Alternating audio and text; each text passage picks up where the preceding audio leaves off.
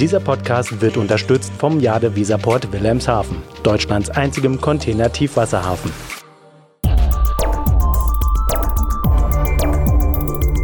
DVZ, der Podcast. Als Metrans vor 30 Jahren in der damaligen Tschechoslowakei gegründet wurde, da war gerade der eiserne Vorhang gefallen. Osteuropa wurde zu einem immer begehrteren Produktionsstandort. Damit stieg auch die Nachfrage nach Containertransporten mit den Seehäfen rasant an. Zusammen mit dem Mehrheitseigner Hamburger Hafen- und Logistik AG, der HALA, die äh, 1995 einstieg, avancierte Metrans seitdem zu einem der Marktführer im schienengestützten Hinterlandverkehr der europäischen Seehäfen. Angebote gibt es für die Nordhäfen ebenso wie für die im Westen und im Süden Europas. Metrans tritt als Kombi-Operateur auf, hat aber auch eine eigene Eisenbahnlizenz und setzt modernstes Equipment für Tra Traktion und Transport ein.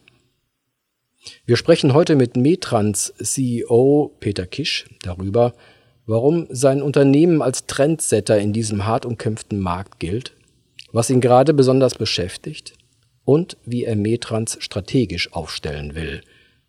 Hallo und herzlich willkommen, Herr Kisch. Hallo, vielen Dank. Herr Kisch. Vielen Dank für die Möglichkeit. Äh, ja, sehr gerne. Ich freue mich, dass wir den Draht so schalten konnten. Herr Kisch, in 30 Jahren Unternehmensgeschichte ist viel passiert. Aber es gibt auch immer die berühmten Weichenstellungen, also markante Ereignisse, die den Weg eines Unternehmens entscheidend beeinflusst haben. Welche sind Ihnen denn da am stärksten in Erinnerung geblieben? Äh, Sie haben das äh, gleich am Anfang bei der Anmoderation äh, ein bisschen erwähnt. Äh, es war eine Zeit, wo sich alles im Osten Europas geändert hat. Und äh, die Metrans war äh, eine Idee, die aus sagen wir so, eine Lösung zu finden Versuch kam. Und so haben wir das auch gemacht. Und mittlerweile nennen wir uns einen neutralen intermodalen Service, äh, Lösungs, äh, Bahnoperator, äh, EVO und äh, wir können verschiedene andere Worte dafür finden. Aber die Idee, die damals entstanden hat und heute wir 30 Jahre diese Idee äh, feiern können, ist eine einzigartige Lösung äh, gewesen und ist auch heute. Und äh, wenn Sie von mir jetzt äh, die, die Weichenstellungen, es ist ja die Idee, womit es angefangen hat, einem Kunden eine Lösung zu finden von A nach B, von Port to Door mit allen zusätzlichen Leistungen. Äh, und dazu brauchen wir die Terminals, dazu brauchen wir die Bahnlizenz, dazu wurden wir auch das EVU Dazu haben wir in 2004 unsere ersten Waggons gekauft und heute stehen wir äh, vor einer Zeit, wo wir uns anschauen, äh, dass wir innerhalb Europa 1,2 Millionen TU transportieren. Innerhalb der 30 Jahre von 0 auf die 1,2 Millionen. Haben Sie noch weitere Zahlen, die äh, das Metrans-Geschäft so ein bisschen, äh, bisschen abgrenzen, damit man das, ein Bild bekommt? Ja, äh, wir haben uns, äh, äh, wenn etwas 30 Jahre, 30 Jahre jung oder alt ist, dann äh, versucht man ein bisschen zu bilanzieren. Äh, und ich habe den Kollegen nachgefragt, können wir vielleicht zusammenrechnen, wie viele Zugkilometer wir gefahren sind in den, in den Jahren oder wie viele Züge wir an unseren Anlagen abgefertigt haben. Und äh, dann kamen verschiedene äh, Zahlen zusammen und äh, wir sind ein EVU eigentlich nur äh, seit dem Jahr 2012. Aber wenn ich mir angeschaut habe, dass wir in den Jahren von 2012 bis Ende 2020 fast 80.000 Kilometer auf der Bahn 80 äh, Millionen Kilometer auf der Bahn mit unseren Metrans Loks gemacht haben.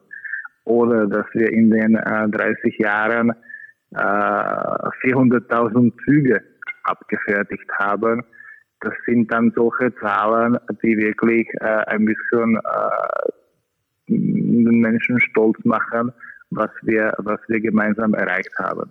Aber es ist nicht mein Verdienst, es ist das, das Verdienst des ganzen Teams und der 2300 Mitarbeiter, Mitarbeiterinnen, die tagtäglich in der Metrans-Familie, in der ganzen Gruppe, ja, in, in den ganzen äh, europäischen Ländern, wo wir tätig sind, äh, täglich die Kundenbetreuung machen, täglich die Aufträge äh, weitergeben, äh, täglich die Züge fahren oder die Container.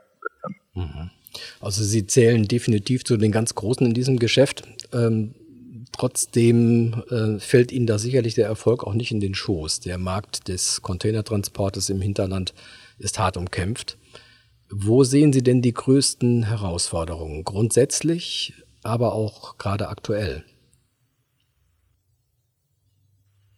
Aktuell in diesem Jahr feiern wir äh, laut Europäischer Union äh, das Jahr, wo äh, es das Jahr der Eisenbahn äh, genannt wird.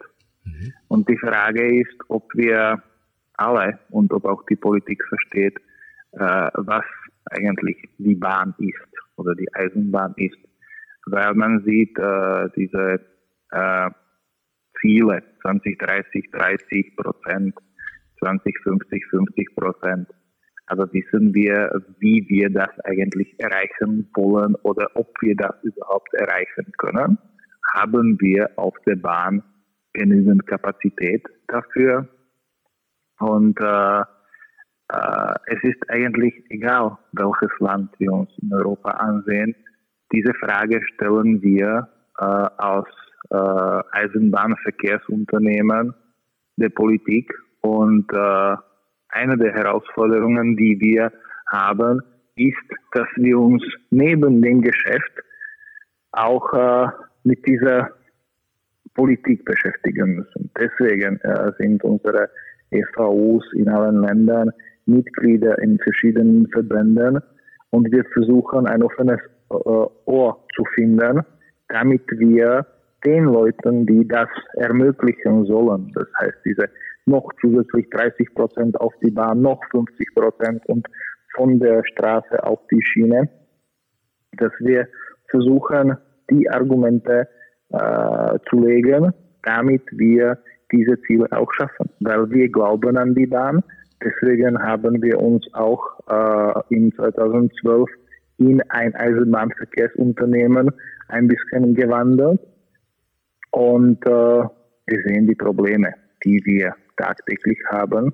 Wir sind nicht groß, großes Konzern, aber äh, wir leben die tagtäglichen Probleme, auf die man achten muss, bei denen man anfangen muss. Und das ist die wirklich Herausforderung, die die Bahn äh, vor sich hat. Und wenn wir 2030 eine Umsetzung haben wollen, wir sind schon im Jahr 21, also wir haben nur noch neun Jahre vor uns, und ich bin mir nicht sicher, ob wir die 30 Prozent schaffen werden. Sie haben das eingangs als äh, Frage formuliert. Ähm, ich habe das richtig verstanden, richtig interpretiert, dass Sie der Meinung sind, die Kapazität reicht noch nicht aus.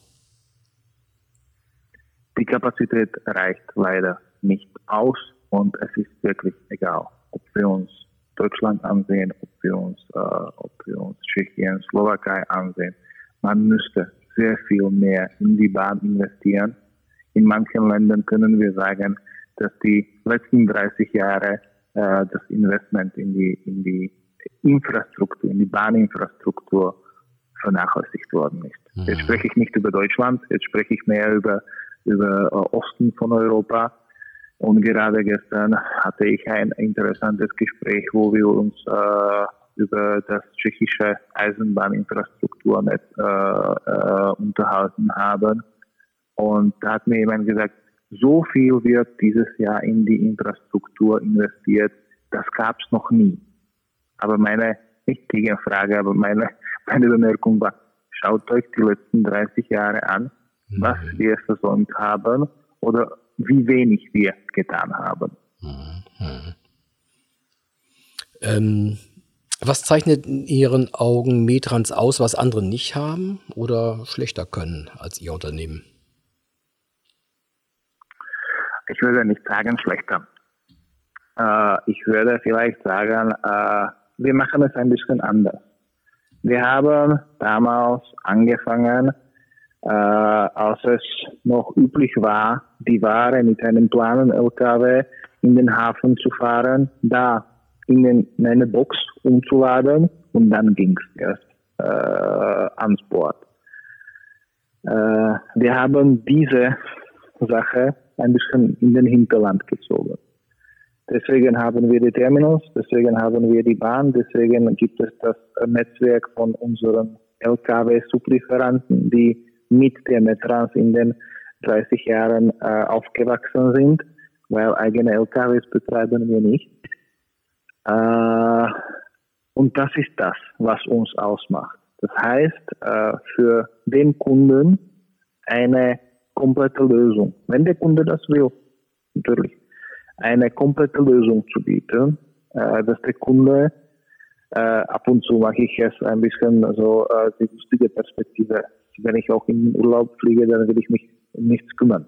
Ich will, dass ich alle Leistungen äh, habe und äh, es ist dasselbe, äh, selbe bei der äh, bei dem intermodalen Verkehr, weil es kann zu Schiffsverspätung kommen, Bahn kann verspätet kommen, die Ware muss nicht bereit sein, sie müssen verzollen und äh, wenn uns der Kunde den Auftrag gibt, dann kümmern wir uns. Und wenn er sagt, ich will den Container morgen 8 Uhr haben, dann werden wir alles daran setzen, dass er den, dass den Container morgen um 8 Uhr vor der Tür des Hauses, des Lagers oder in der, in der, in der Produktion hat. Und das ist das, was wir auch weitermachen wollen in den weiteren 30, äh, ja, 60, 100 Jahren. Äh, diese All-Inclusive, diese Ort-to-Door äh, oder auch innerhalb von zwei äh, Produktionsstätten äh, eine einzigartige Lösung maßgeschneidert, auf den Kunden geschnitten äh, und, und, und an die Wünsche, an die Bedürfnisse der Transportkette geschnitten. Ihr Unternehmen bedient mittlerweile Nordhäfen ebenso äh, wie die im Westen und im Süden Europas. Welche Verkehre sind denn die aufkommensstärksten in Ihrem Netz und für welche Hafengruppe sehen Sie mittelfristig das größte Potenzial? Äh, wenn wir uns die Entwicklung der letzten wieder fünf oder zehn Jahre anschauen, äh, vielleicht wirklich bilanziert man zu viel, äh, wenn man 30 wird. Aber die äh, Europa hat sich ganz geändert.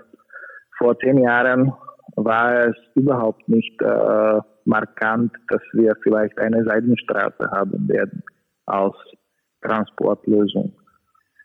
Äh, man hat gar nicht darüber nachgedacht, dass vielleicht äh, Zentralosteuropa über einen Hafen in Piräus äh, bedient werden kann.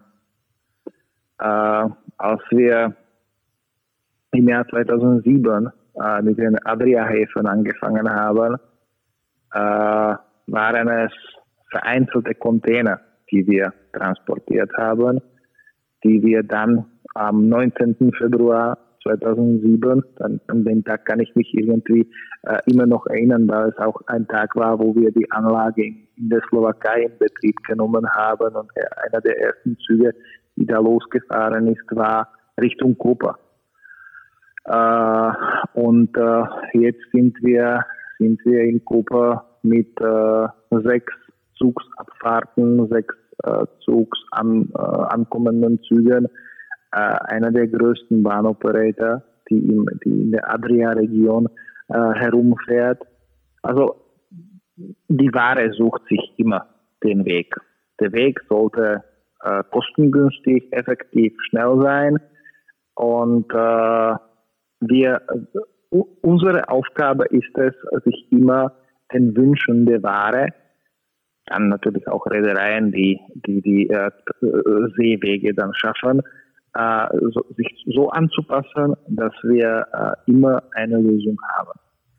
Aber wenn wir uns auch die Historie ansehen und, äh, und speziell Hamburg. Hamburg war auch vor der Wende äh, der traditionelle Handelshafen der damaligen Tschechoslowakei, eigentlich von dem ganzen Ostblock.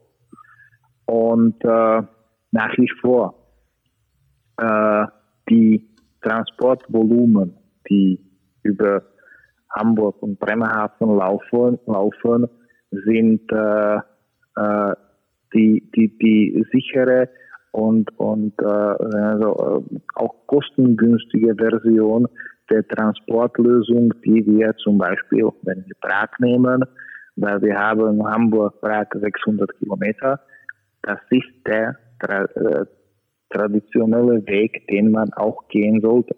Äh, eine Budapest, die noch zusätzlich äh, vielleicht 400 Kilometer weiter im Süden liegt und nur 600 Kilometer äh, von dem Hafen Koper, Triest oder Rijeka liegt, hat vielleicht den traditionellen äh, Transportweg vielleicht nach Süden, aber mh, mm, es, ist, es ist schwer zu sagen, was auf uns noch äh, zukommt und was sich noch ändern wird.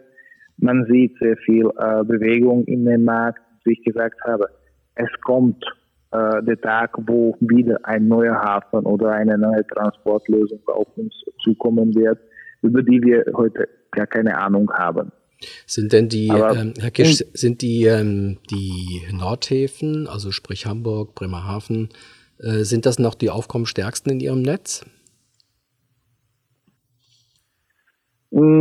Ich würde das äh, so sagen. Äh, äh, es, es ähnelt äh, ein bisschen dem, was wir, was wir in der Adria sehen.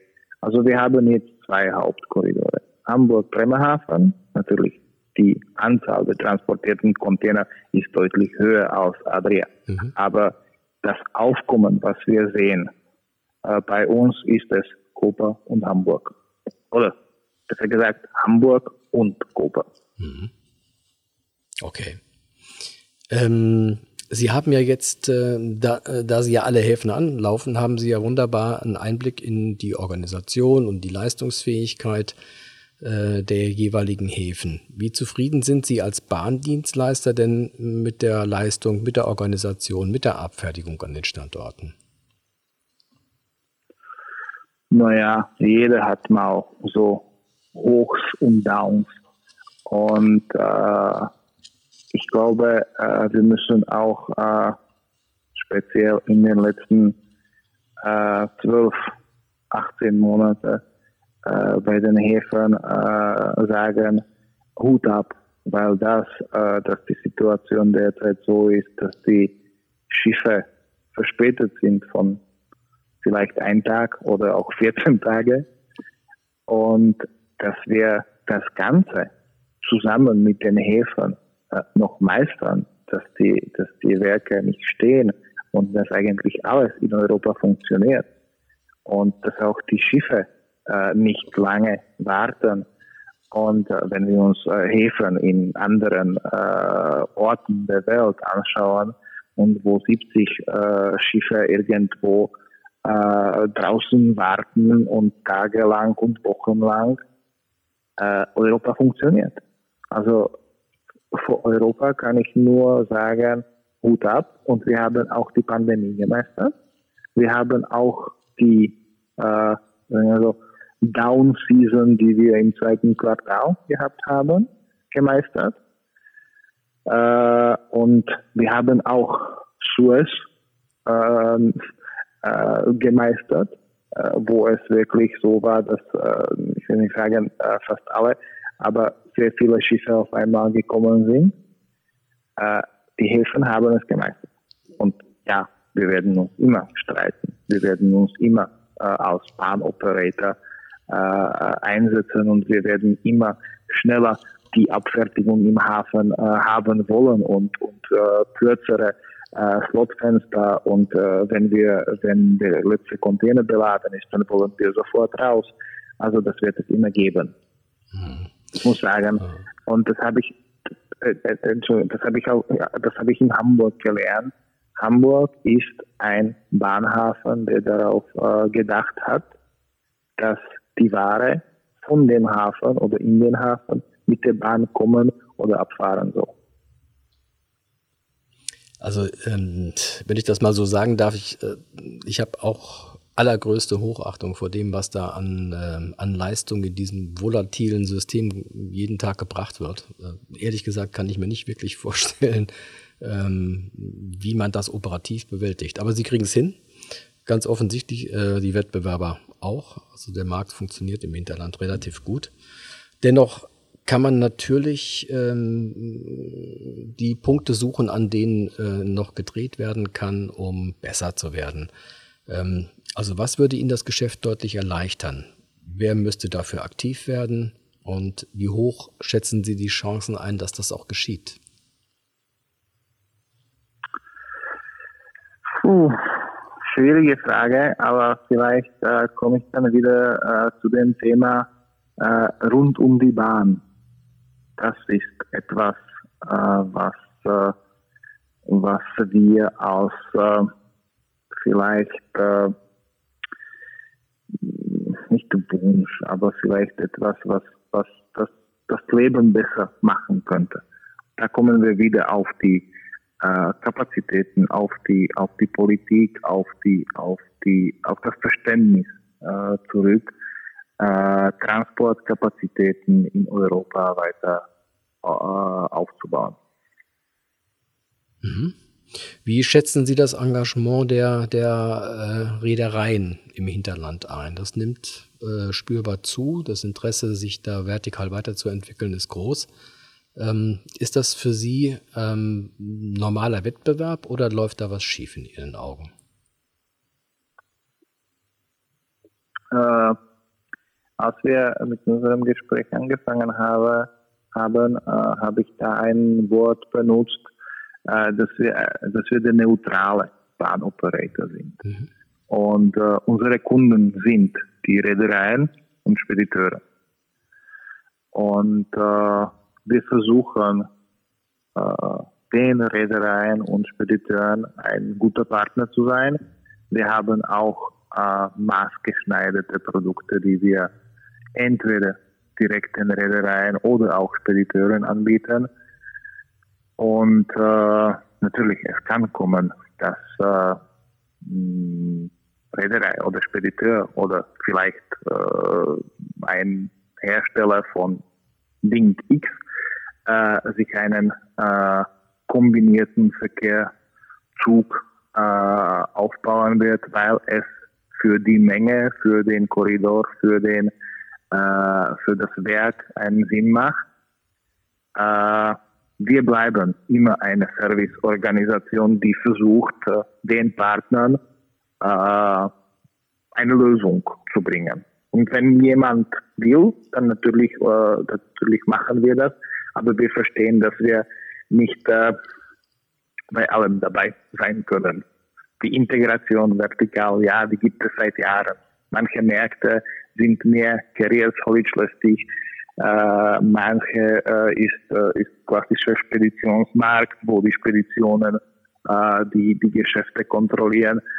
Es ändert sich auch von Jahr zu Jahr, es ändert sich auch äh, äh, während eines Jahres. Äh, das, was wir gewohnt waren, dass wir klassische Einjahreslösungen oder Zweijahreslösungen mit Kontrakten gehabt haben, die Zeiten sind lange weg. Wir müssen aktiv dabei sein und immer, immer fähig sein zu reagieren. Und dann macht es auch nicht, äh, nicht ein Problem, wenn etwas vielleicht äh, vertikal integriert wird. Aber wir hoffen, dass wir immer dabei sein können als ein guter Partner. Welche sind denn Ihre schärfsten Wettbewerber? Und ähm, auch wenn das jetzt schwerfällt, was machen die besonders gut? äh, naja, vielleicht haben wir schon irgendwo äh, in unserem Gespräch die äh, großen Bahnkonzerne genannt und deren, äh, deren Strukturen. Äh,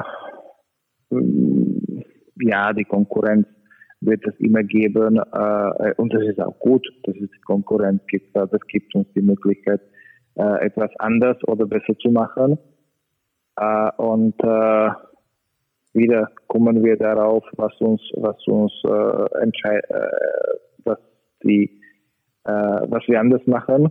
Es ist das von äh, Port to Door äh, die eine Lösung äh, durch eine äh, durch eine Organisation äh, durch die Metrans durch das Metrans-Netzwerk. Äh, die anderen machen es machen es vielleicht ich sag, die anderen machen es anders. Äh, wir haben Terminus, wir haben Bahn, wir haben die Palette von Zusatzleistungen, äh, die wir versuchen, äh, sagen wir von Insourcing zu betreiben. Nicht, nicht Outsourcing, aber Insourcing und es hat immer das Metrans-Logo drauf. Mhm. Wenn Sie drei Wünsche für Ihr Geschäft frei hätten, Herr Kisch, welche würden Sie wählen?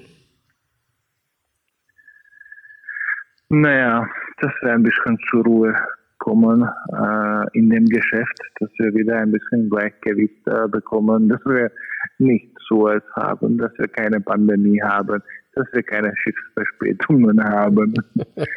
äh, es wäre es wäre gut. Äh, mhm. Nein, also äh, äh, es läuft, es läuft alles, es läuft alles gut.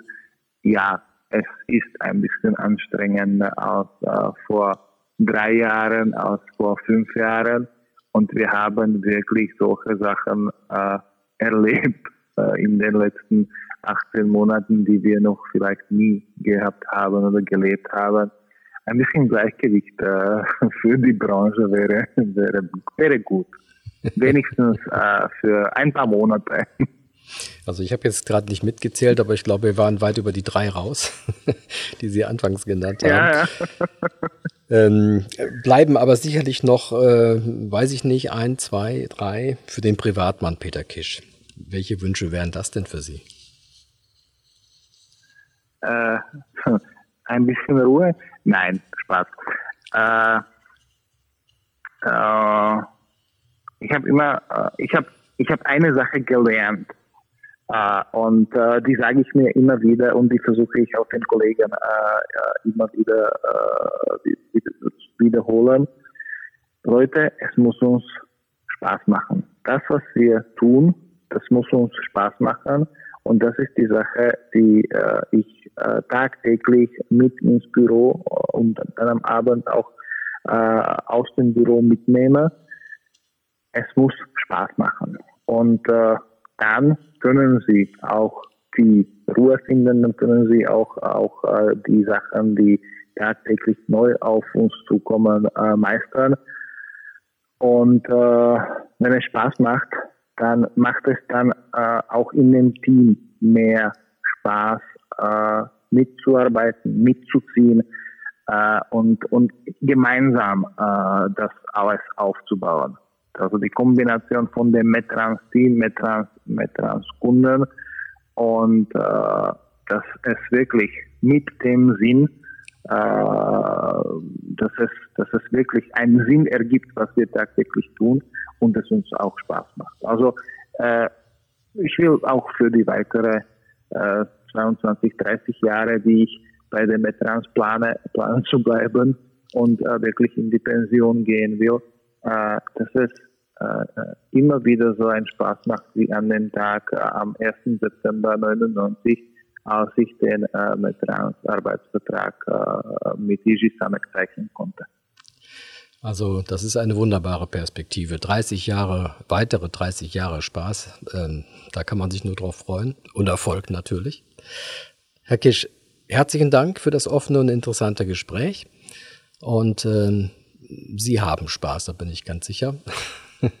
und Erfolg. Auf Wiedersehen. Bis dann. Vielen Dank. Dieser Podcast wurde unterstützt vom Jade Weserport Wilhelmshaven, Deutschlands einzigem Container-Tiefwasserhafen.